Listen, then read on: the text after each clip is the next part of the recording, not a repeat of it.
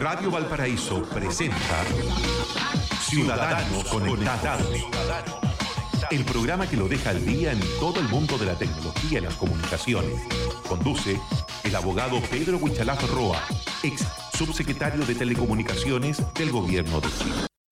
Muy buenos días. Nos encontramos aquí en el programa Ciudadanos Conectados de Radio Valparaíso, con quien les habla Pedro Huichalaf Roa, abogado, ex subsecretario de Telecomunicaciones, y vamos a hablar de distintos temas como siempre de temas de tecnología, de nuevas regulaciones, de lo que ocurre en los hechos noticiosos y que tienen que ver con eh, todo este tema de la transformación digital y cómo hoy día nos estamos comportando con las nuevas tecnologías, obviamente, y las repercusiones que tienen en la vida diaria. Así que vamos a comenzar con un tema que ya pasó la semana pasada, que fue la Copa América,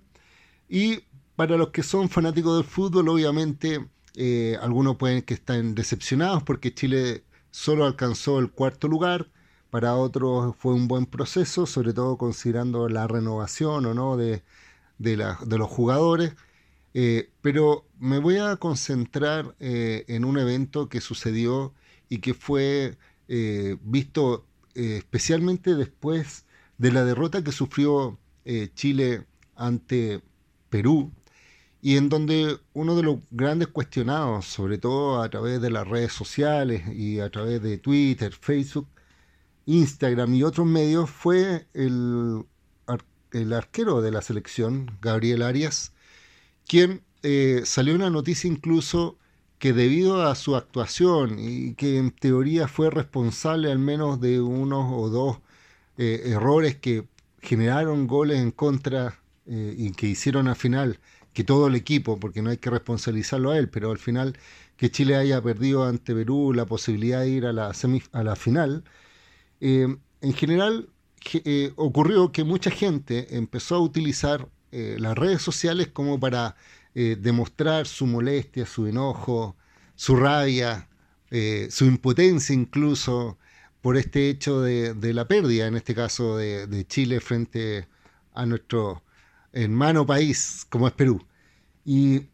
lo que se demostró fue que efectivamente mucha gente empezó a utilizar, como te decía, las redes sociales, empezaron a eh, eh, colocar mensajes, críticas, pero hubo un grupo de personas que fue más allá que eso y empezaron a meterse en las redes sociales y en las cuentas oficiales de Gabriel, em, principalmente en Instagram, por lo que tengo entendido, donde empezaron a cuestionar no tan solo sus habilidades futbolísticas, sino que también sus calidades humanas e incluso empezaron a atacar eh, directamente ya sea a la familia, empezaron a cuestionar a su señora e incluso a su hijo pequeño que es menor de edad, que también eh, para algunos empezaron a mandar algunos mensajes que podían ser bastante ofensivos, otros que derechamente rayaban en el acoso y según algunos comentarios podrían incluso ser constitutivos de delito porque habían amenazas en contra de él y de su familia. Si uno analiza la situación, eh, hay que mencionarlo que desde el punto de vista eh, social ya es común que la gente empieza a utilizar las redes sociales como para transmitir información, información que es, puede ser de sentimientos, de sensaciones, sus opiniones, eh, en definitiva, mucha gente hoy día vuelca eh, y empieza a conversar y a, interlocutar con otras personas, ya no tan solo como lo que ocurría antes, uno no conversaba con el amigo solamente o con la familia, sino que ahora explícitamente lo dice a través de las redes sociales eh, todos esos momentos. De hecho, una de las personas que fue destacado como que fue muy fuerte su comentario fue el escritor Baradit, quien dijo para que, algo así como que salió a cazar mosca y él es responsable de, ese gol y por tanto de que Chile perdiera. Sin embargo, como yo decía, eh, este comportamiento social eh, se ha incrementado y lamentablemente las redes sociales eh, generan una mayor potencia en el mensaje y mayores repercusiones porque mucha más gente lo ve y lo que es peor, como son mensajes que están escritos, quedan en Internet y probablemente eh, pensando que esto queda vigente, después no, se queda borrado, no se borra y generalmente esos mensajes pueden quedar y el día de mañana, por ejemplo, en un tiempo más, eh, uno puede volver a, releer esos mensajes y obviamente a, estar en desacuerdo o en, acuerdo con este tipo de, de mensajes, pero que quedan plasmados en Internet, por escrito. Entonces, cuando eh, yo personalmente escribí en Twitter, yo dije, mira, uno puede estar muy molesto con, probablemente con la selección o puede estar dolido con la derrota, pero no podemos normalizar eh, que hayan gente que utilice estos espacios pensando de que son anónimos, que probablemente no tienen responsabilidad en los dichos o en los hechos. Eh, normalizar este tipo de conducta, sobre todo cuando se atentan contra la honra de una persona o eh, contra una familia, contra un menor de edad, y que nuevamente, como menciono, pueden algunos mensajes rayar en la amenaza o en el acoso. Como lo planteamos desde el punto de vista legal, eh, no hay una normativa específica, una ley específica que hable del denominado ciberacoso, es decir, de los mensajes insistentes en contra de las cuentas oficiales de una persona. Por ejemplo, Gabriel Arias tenía su cuenta en Instagram que eh, tengo entendido que la cerró, pero era pública y después lo tiene solo para sus amigos, pero en el fondo cerró los comentarios y cerró la posibilidad de que la gente pudiera comentarle, eh, porque empezaron a mandarle mensajes insistentes, mucha gente, y si uno lo ve en forma individual, probablemente eso podría ser considerado un acoso si le escriben, le escriben y uno no quiera contestar y si uno lo piensa en un mundo más analógico, es como si te llamaran por teléfono a tu casa insistentemente y tú cortas el teléfono y te vuelven a llamar y te suenan de nuevo el teléfono. Entonces, eh, en general, la gente no sabe diferenciar entre mandar una opinión en meterse a la red social privada o pública de un personaje o de una persona y empezar a mandar mensajes. Y por tanto, como yo decía, en la legislación no se establece una causal de acoso, porque se entiende que una persona, por ejemplo, si uno lo llama por teléfono, puede ah, cortar el teléfono o bloquear el número del cual supuestamente está recibiendo alguna llamada. O, por ejemplo, si una red social como Facebook puede colocar dentro de sus perfiles un nivel de privacidad de tal forma que no permita recibir mensajes de personas desconocidas. Em, en Instagram ocurre lo mismo o en Twitter, que uno puede colocar la figura del candadito, que es la imposibilidad de que cualquier persona en este sentido pueda ver los comentarios o simplemente tener el perfil abierto y bloquear a algunas personas. Sin embargo, hay mucha gente que utiliza distintas cuentas, no tan solo la, propia, sino que inventa incluso cuentas como para aumentar la cantidad de mensajes. Entonces, eh, como decía, la legislación no habla del acoso, aunque sí hay un proyecto de ley que se está discutiendo en el Congreso donde se va en cierta forma a establecer esta figura del ciberacoso que se da especialmente utilizando las tecnologías, pero mientras esto no ocurra, entre comillas, no es un delito. Sin embargo, eh, sí hay que especificar que probablemente no sea un delito el mandar un mensaje, pero probablemente cuando hay algún contenido que pueda ser considerado, en, por un lado, una injuria o una calumnia, eh, puede ser causal de ser demandado a la persona por este tipo de mensaje. ¿Qué entendemos con eh, injuria o calumnia? Según la ley, la injuria está considerado como aquella eh, figura donde afecta la honra de la persona. O sea, una injuria es una ofensa directa contra el honor. Cuando, por ejemplo, eh, le dicen cosas eh, desagradables, cosas en definitiva que pueden atentar contra su identidad como persona, eso puede ser constitutivo, como nosotros lo decíamos, de un delito de injuria. Y calumnia se produce cuando afecta eh, no tan solo un mensaje de la honra, sino que se le imputa un delito. Por ejemplo, cuando se le dice a una persona, sobre todo a los políticos, es muy común que mucha gente se siente en la libertad de mandarle mensaje y decirle, usted es un estafador, usted es un ladrón, usted em, es un asesino, ese tipo de figuras eh, eh, son muy controversiales porque es imputarle un delito. Decirle ladrón a una persona sin que esta persona sea, por ejemplo, una persona que haya estado investigada algún delito ni que haya sido condenada, por ejemplo, eso es eh, causal para que se pueda presentar una demanda en contra de quien originó ese mensaje. Lo mismo ocurre si uno le imputa, por ejemplo, le dicen asesino o le dice, no sé, eh, cualquier otra figura estafador,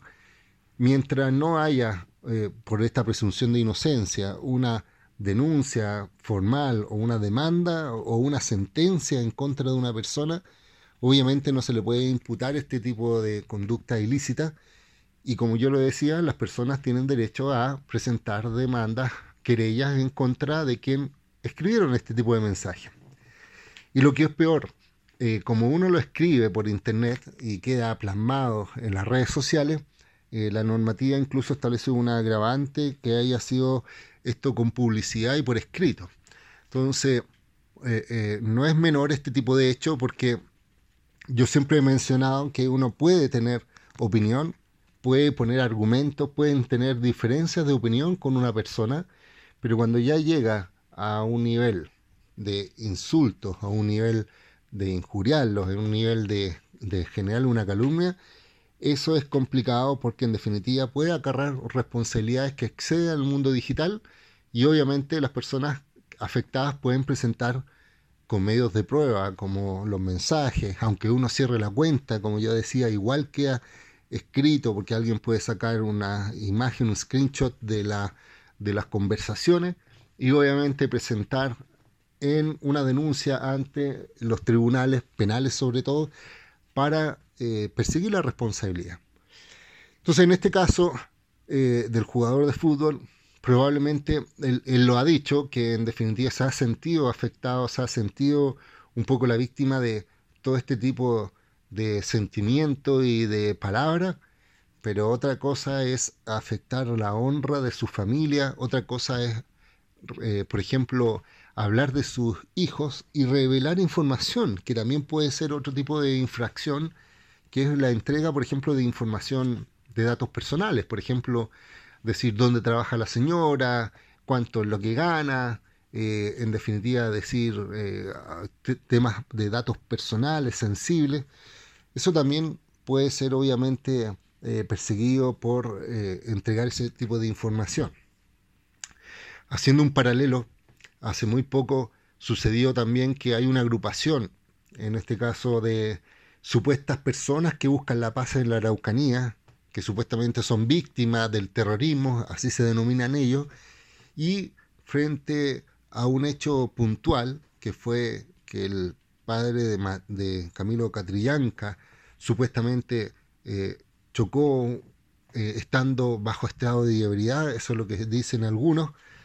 eh, él fue retenido y tuvo una atención en el, hospital y resulta que esta eh, agrupación mostró públicamente en Twitter la ficha eh, clínica y, la, y, en este caso el documento que acreditaba la constatación de lesiones y también donde supuestamente demostraban si estaban o no bajo influencia del alcohol según el médico tratante. La verdad es que eh, el exhibir esa ficha clínica también es un motivo eh, repudiable desde el punto de vista de que no se pueden entregar ese tipo de información porque además de ser datos personales son considerados datos sensibles, es decir, en la legislación no tan solo estamos hablando de datos personales que pueden identificar o hacer identificable una persona, como el nombre, como el root, como su dirección de su casa, sino que también la ley establece una categoría especial de datos que son más sensibles, como son los datos de salud, los datos electorales, los datos de, por ejemplo, de intereses religiosos, de connotación sexual, es decir, eh, todos estos elementos que son mucho más íntimos, la ley obviamente eh, les resguarda de mayor medida. E incluso en ese caso, cuando se hizo esa exhibición de esa de, ese documento médico, también hay responsabilidad del que genera el documento, es decir, del médico y también de las personas que trabajan en el hospital, porque no se explica cómo apareció esa ficha clínica eh, en Twitter a través de este grupo, pero alguien tuvo que haberla filtrado para exhibirla públicamente en redes sociales. Y yo creo que eso, como le explicaba, eh, no procede, eh, puede ser causal de una denuncia, de establecer responsabilidades. Y en el caso de Gabriel, eh, las ofensas, si tienen un grado mayor, si tienen un grado de ser un acoso e incluso de generar alguna figura como de, de que puede afectar contra su vida, incluso, es decir, amenazas, puede sentirse legítimamente amenazado si le dice te vamos a esperar a la salida del club para ajustar cuentas por lo mal que lo hiciste, eso también obviamente puede tener una responsabilidad eh, mayor, eh, bastante fuerte. Así que dentro de las recomendaciones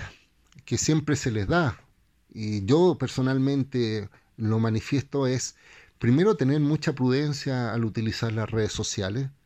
eh, pensar obviamente que no porque uno escriba en redes sociales, aunque lo haga a través de una cuenta falsa o aunque uno trate de ocultar la identidad, aunque uno tenga un nombre de repente de personaje y una foto distinta y trata de ocultar su identidad para manifestar sus opiniones,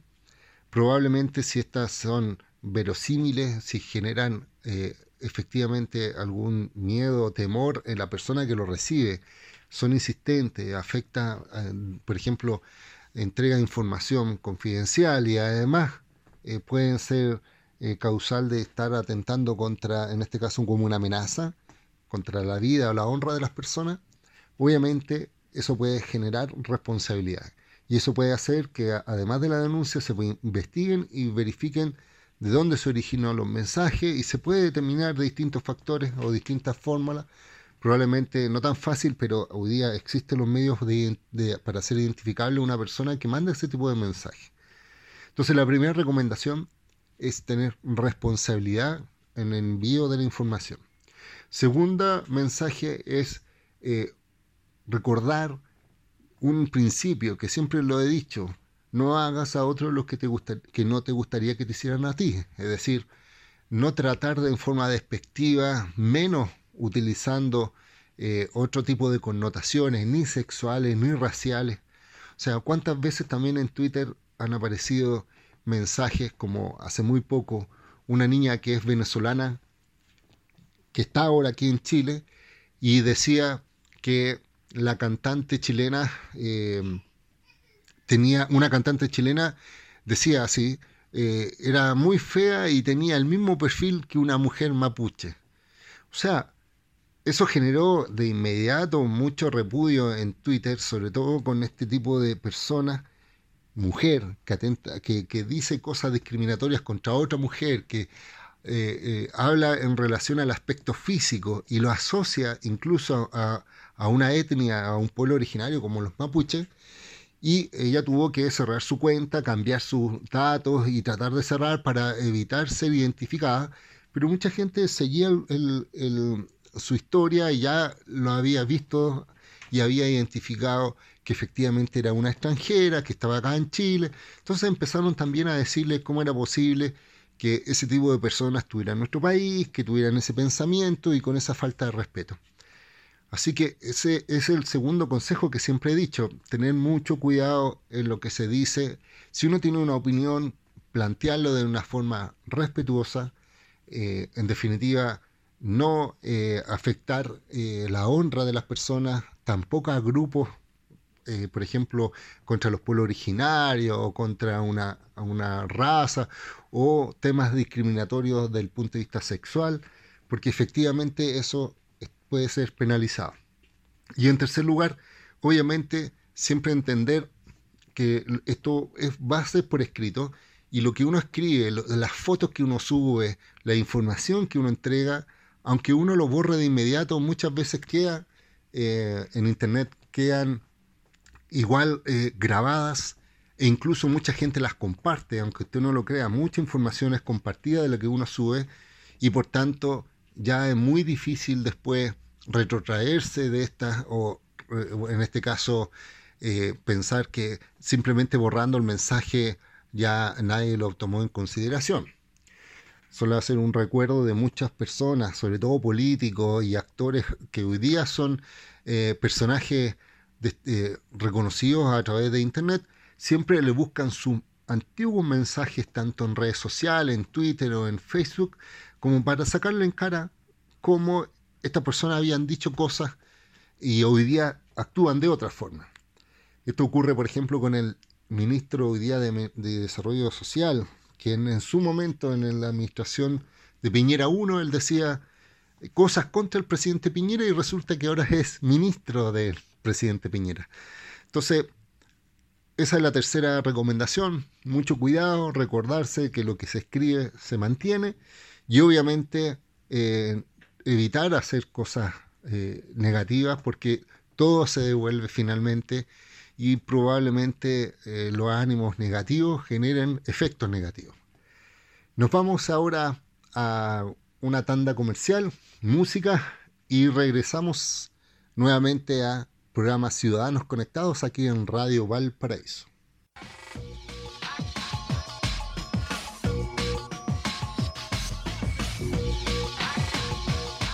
Valparaíso está presentando Ciudadanos Conectados. Conduce el abogado Pedro Huichalaf Roa, ex subsecretario de Telecomunicaciones del Gobierno de Chile. Hemos vuelto al programa Ciudadanos Conectados aquí en Radio Valparaíso con quien habla Pedro Huichalaf Roa, y estábamos conversando antes de la pausa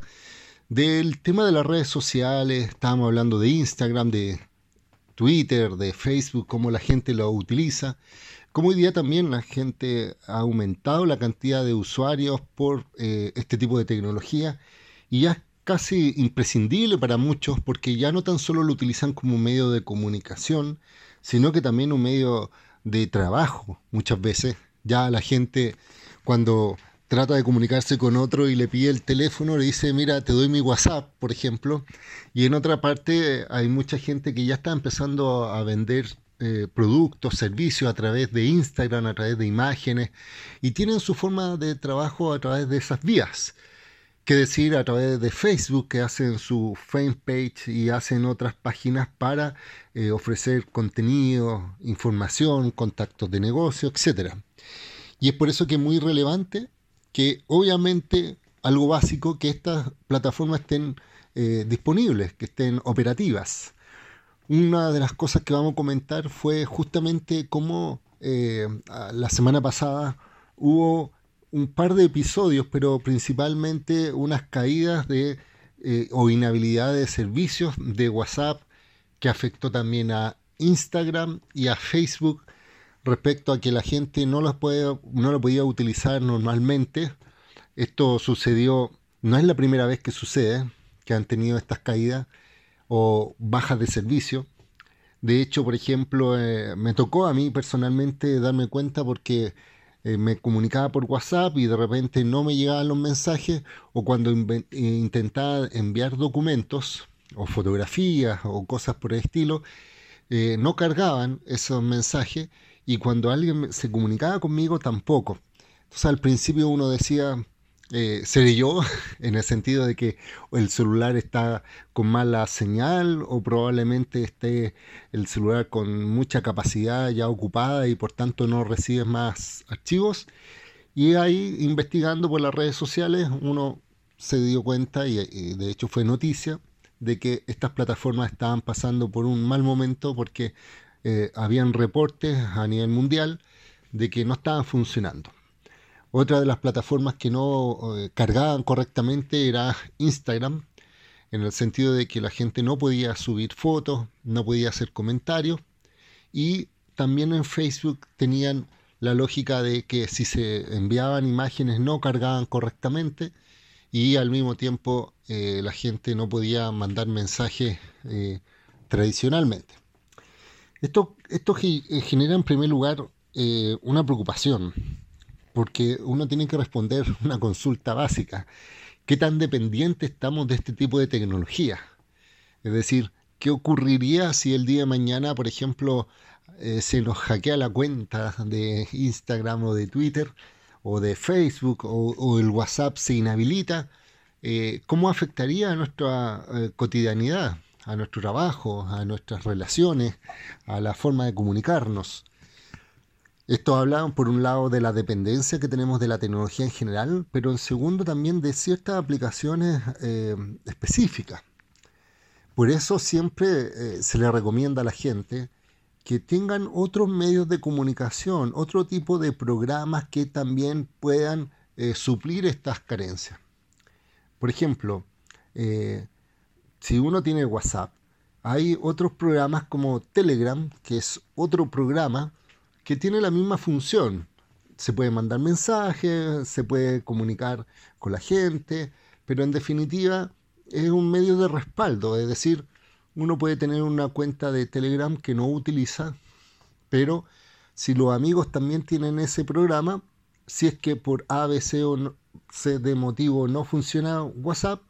utilizar Telegram porque en definitiva son plataformas distintas y por tanto tienen formas de funcionamiento diferentes. Lo mismo que, por ejemplo, si uno necesita mandar imágenes y, utiliza Instagram, eh, hay otras alternativas eh, similares para poder enviarse fotos eh, para efectos de tener esta comunicación. Es mucho más complicado Facebook porque uno tiene toda una comunidad de amigos y probablemente no hay otra plataforma similar y que concentre esa cantidad de personas, pero eso podría ser un buen espacio para estar eh, sin la necesidad de comunicarse con esta plataforma y, comunicarse en forma más directa con las personas. Pero otra de las cosas que llamó la atención es cómo, y, que, que vuelve a reflotar, es cómo estas tres plataformas que estamos hablando, que son muy principales, Facebook, WhatsApp e Instagram, y que todos sabemos que al final es el mismo dueño, Mark Zuckerberg, el de Facebook, compró a Instagram y compró a WhatsApp, están integradas de tal forma que probable, el probable problema que tuvieron alguna de estas plataformas eh, afectó a las tres tipos de servicios. Es decir, ni siquiera están separados para efectos de tener eh, precaución por si falla un servicio, los otros funcionan. No. Como se cayó supuestamente un soporte principal, debe ser alguna empresa que le provea algún servicio, de almacenar la información o probablemente de conectividad, al afectar a la compañía, afecta a estos tres servicios simultáneamente. Como se lo explicaba, esto no es la primera vez que sucede, no es la primera vez que sucede, han ocurrido en otros momentos y obviamente también llama la atención que empresas tan poderosas, estamos hablando de que Facebook genera una cantidad de dinero impresionante día a día, están cotizadas en la bolsa de una manera multimillonaria y aún así eh, tienen problemas a nivel ya sea internacional y que tienen afectaciones a nivel local, incluso aquí como en Chile, como decía. Eso demuestra que no es tan solo hay que tener el dinero y también las tecnologías, sino que también hay que tener cierto grado de redundancia, eh, de capacidad de separar los servicios y obviamente tener medidas de seguridad para que estos eventos no no nos afecten. Lo que podría suceder al final es que la gente misma se dé cuenta de la fragilidad de algunos servicios y dejen de ser usuarios de esas plataformas y se cambien de plataformas porque otras le pueden dar mayores garantías de resguardo, de continuidad. Yo me acuerdo, por ejemplo, en Twitter, eh, yo soy tuitero hace muchos años, al principio Twitter se caía permanentemente, eh, salía la, eh, una imagen cada vez que el servicio estaba caído, que era la ballena azul de Twitter, que era un icono de una ballena que unos pajaritos se la llevaban por los aires y decía que el servicio estaba caído y que tuviéramos paciencia. En ese momento era anecdótico y además era muy poco usado Twitter, entonces probablemente llamaba la atención, yo podía estar todo el día sin acceder a Twitter y obviamente no era relevante, pero hoy día, cuando lo utilizamos intensivamente para informarnos, para conocer lo que ocurre en otros, para saber opiniones, para informar, eh, obviamente una caída como esta eh, afecta al, desarrollo del día a día de una persona. Más allá eh, también se aplica a las instituciones y a, aquellos que utilizan estas plataformas como medio de interconexión.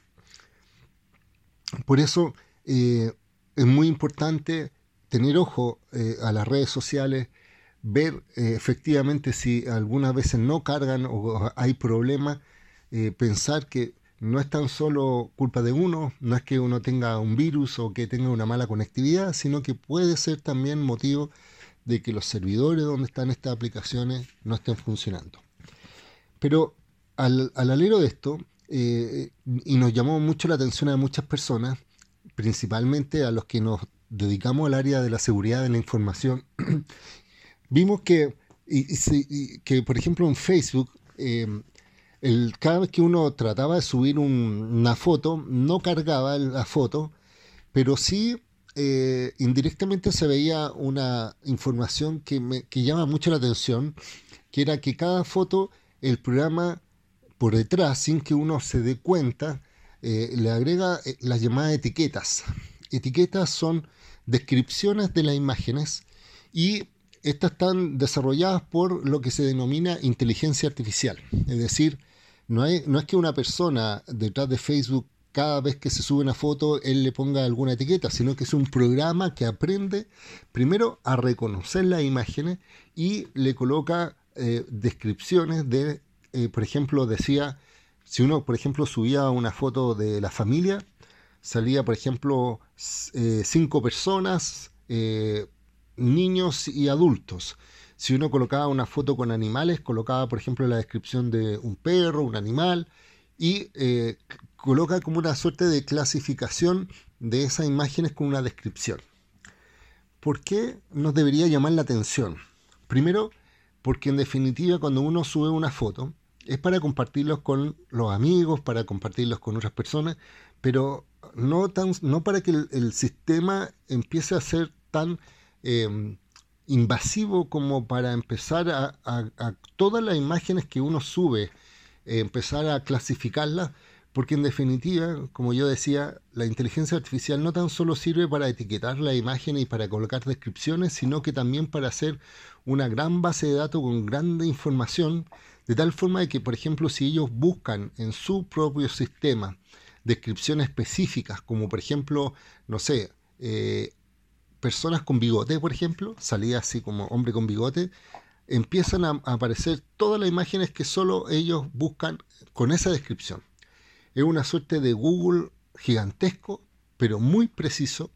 que tiene una asertividad completa y por tanto, si además uno puede empezar a colocarle otro tipo de filtros, como por ejemplo de edad, de condición social, por ejemplo, o racial, o de connotación sexual incluso, eh, podrían dar detalles muy específicos y sobre todo para después sacar perfiles. Por ejemplo, eh, mi cuenta de Facebook, si yo permanentemente coloco fotos de mi familia, de niños, de mis hijos, de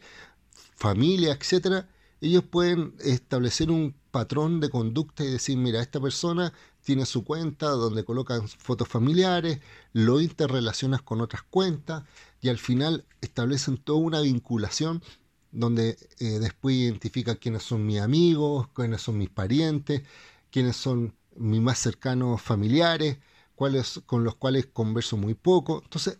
sacan una cantidad de información que probablemente uno no la escriba ni la tenga que explicar porque las distintas imágenes pueden establecer esa vinculación. Esto también lo decíamos en el programa anterior, que muchas policías incluso utilizan este tipo de etiquetas o de imágenes como para vincular, porque podría suceder que un sospechoso eh, aparezca en una foto y después para reconstruir cuál es el círculo más cercano de esa persona, empiezan a buscar fotos de personas que lo tienen etiquetado eh, o esa en forma voluntaria o involuntaria por este sistema y por tanto tengan el control de toda esa información. Esto, como yo le decía, ya se está haciendo a través de la inteligencia artificial de una forma que no está claramente especificada y obviamente esto podría estar al borde de la legalidad, sobre todo con el tema de la confidencialidad, porque uno finalmente no sabe qué es lo que hace la empresa con esa información, a quién se la entregan, a quién se la venden, qué tipo de negocio hacen. Y solo recordar que Cambridge Analytic lo que hacía era justamente sacar información a través de juegos, de perfiles y cosas así, que al final sacaban eh, datos que eran muy relevantes desde el punto de vista comercial, pero que afectaban obviamente la privacidad de las personas. Y ojo, recientemente también, y hay que cruzarlo con una noticia con la cual vamos a terminar esta última parte, que Facebook junto con otras empresas como PayPal, que es un comercio electrónico, como WhatsApp, como Instagram y, otras más empresas, incluso las tarjetas de crédito como Mastercard y Visa, están creando una denominada criptomoneda. Criptomoneda, para los que no entienden el concepto, es una moneda virtual, que ellos eh, lo denominan Libra. De hecho, crearon una corporación para gestionar este, esta criptomoneda, que es una moneda virtual, insisto, que no tiene un banco detrás, pero tienen una sucursal constituida en Suiza, paradójicamente en un país donde obviamente resguardan mucho el tema de la información bancaria, y supuestamente ese tipo de moneda va a eh, ser utilizada en, este tipo de medios para compras y pagos y transacciones utilizando esta moneda virtual. ¿Esto qué significa en la práctica? Significa que, por ejemplo, una persona puede eh, transferir dinero, por ejemplo, uno deposita, entre comillas, 5 dólares y lo convierte en algunos valores de libra y puede hacer transacciones, comprar productos a través de este sistema. O incluso salían que hay gente que puede donar a otras, por ejemplo, salían aquellos que hacen videos, eh, la gente le puede eh, hacer donaciones de, de, este dinero virtual y tú acumulas una cantidad de dinero virtual y puedes hacer después la transacción con Facebook y decir, mira, tengo tal cantidad de dinero, lo voy a transformar en dólares, pesos chilenos, etc. Esto es tal como ocurre en los casinos, cuando uno va y compra fichas, fichas que tienen un valor representativo y uno puede jugar todo el rato con esas fichas, pueden subir la cantidad de fichas, disminuir y finalmente cuando uno termina yéndose del casino, transforma todo ese dinero eh, que está en fichas en valor, dinero real y obviamente eh, después transformarlo en monedas tradicionales. Esto llama la atención porque eh, son grandes empresas que están detrás de esto. Segundo, a nivel internacional hay toda una discusión respecto a las criptomonedas, es decir, a estas monedas que no tienen un respaldo económico detrás, es decir, no hay un banco central que garantice que esos dineros existen, no tiene respaldo en recursos naturales ni en accionistas, etc. También eh, se estarían saltando todo lo que dice relación con la regulación comercial, porque uno, desde el punto, punto de vista del servicio de impuesto interno, por ejemplo, uno podría tener ganancias de capital teniendo inversiones en criptomonedas que, eh, por ejemplo, uno invierte 100 mil pesos y después eh, aparece transformando esos 100 mil pesos en 500 mil pesos y desde el, desde el, punto de vista del servicio de impuesto interno eh, tiene que haber una justificación sobre ese incremento de dinero. Se ha criticado también a las criptomonedas porque, entre, comillas, podrían estar eh, siendo eh, formas de lavado de dinero, o que el terrorismo o que el narcotráfico utilice estas herramientas como para transferirse dinero de un lugar a otro. Es decir, en un país transforman su dinero eh, papel en criptomonedas, después y van a otro país y las criptomonedas transforman en dinero y no hay traspaso físico de dinero y por tanto se traspasa la aduana y se traspasa eh, obviamente la regulación eh, normativa económica local. Así que eh, incluso esta noticia generó que parlamentarios norteamericanos le han pedido directamente a Facebook que paralice este tipo de avance porque primero tienen que analizar muy bien las consecuencias que significa la utilización de esta moneda virtual. Eh, yo creo, sinceramente, que la lógica de Facebook de crear nuevos modelos de negocios viendo que efectivamente pueden estar seguros porque de hecho están basados en código fuente abierto y, generan una llamada billetera virtual, es decir, un, programa donde uno puede tener, entre comillas, almacenado estas libras para después venderla, entregarla, cederla y acumular libras. Así que em, se viene por acá. Esto es una de las cosas que ya se veía en las criptomonedas eh, como Bitcoin que han sido muy criticadas por grandes próceres, incluso economistas, y Facebook parece que no está atendiendo a esto y obviamente lo va a utilizar. Así que esa va a ser una noticia en desarrollo. Ojo con eso, cuando el día de mañana ya tenga que haga transacciones, compre objetos, pague, no sé, por ver un video, y, pero no lo paga en dinero en efectivo, sino que con criptomonedas como Libra, acuérdese de lo que habíamos comentado. Así ya va el mundo y al menos empresas tan grandes como Facebook, Mastercard, PayPal y otras más gigantes lo entienden muy bien.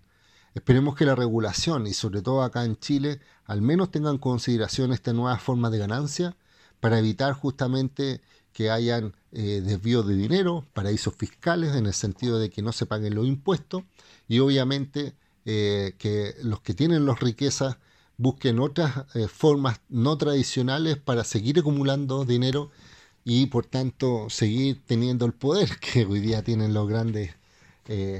los grandes ricos a nivel mundial. Terminamos con esto las conversaciones. Espero que nos encontremos el próximo lunes. Me pueden, se pueden comunicar conmigo a través de las redes sociales, que espero que estén en línea, como es en Twitter, arroba Wichalaf, en Facebook, eh, Wichalaf también, en Instagram Wichalaf y en www.wichalaf.cl. Y recuerde que también estos capítulos y cualquier otro capítulo hacia atrás que no lo hayas podido escuchar, lo pueden encontrar en Spotify como Pedro Wichalaf, me encuentran Ciudadanos Conectados y ahí aparecen todas las canciones. Así que eh, nos encontramos el próximo lunes eh, aquí en Ciudadanos Conectados. Un gusto y cualquier duda a su disposición. Hasta luego. Radio Valparaíso presentó Ciudadanos Conectados, el programa que lo deja al día en todo el mundo de la tecnología y las comunicaciones. Conduce el abogado Pedro Huichalaf Roa, ex subsecretario de Telecomunicaciones del Gobierno de Chile.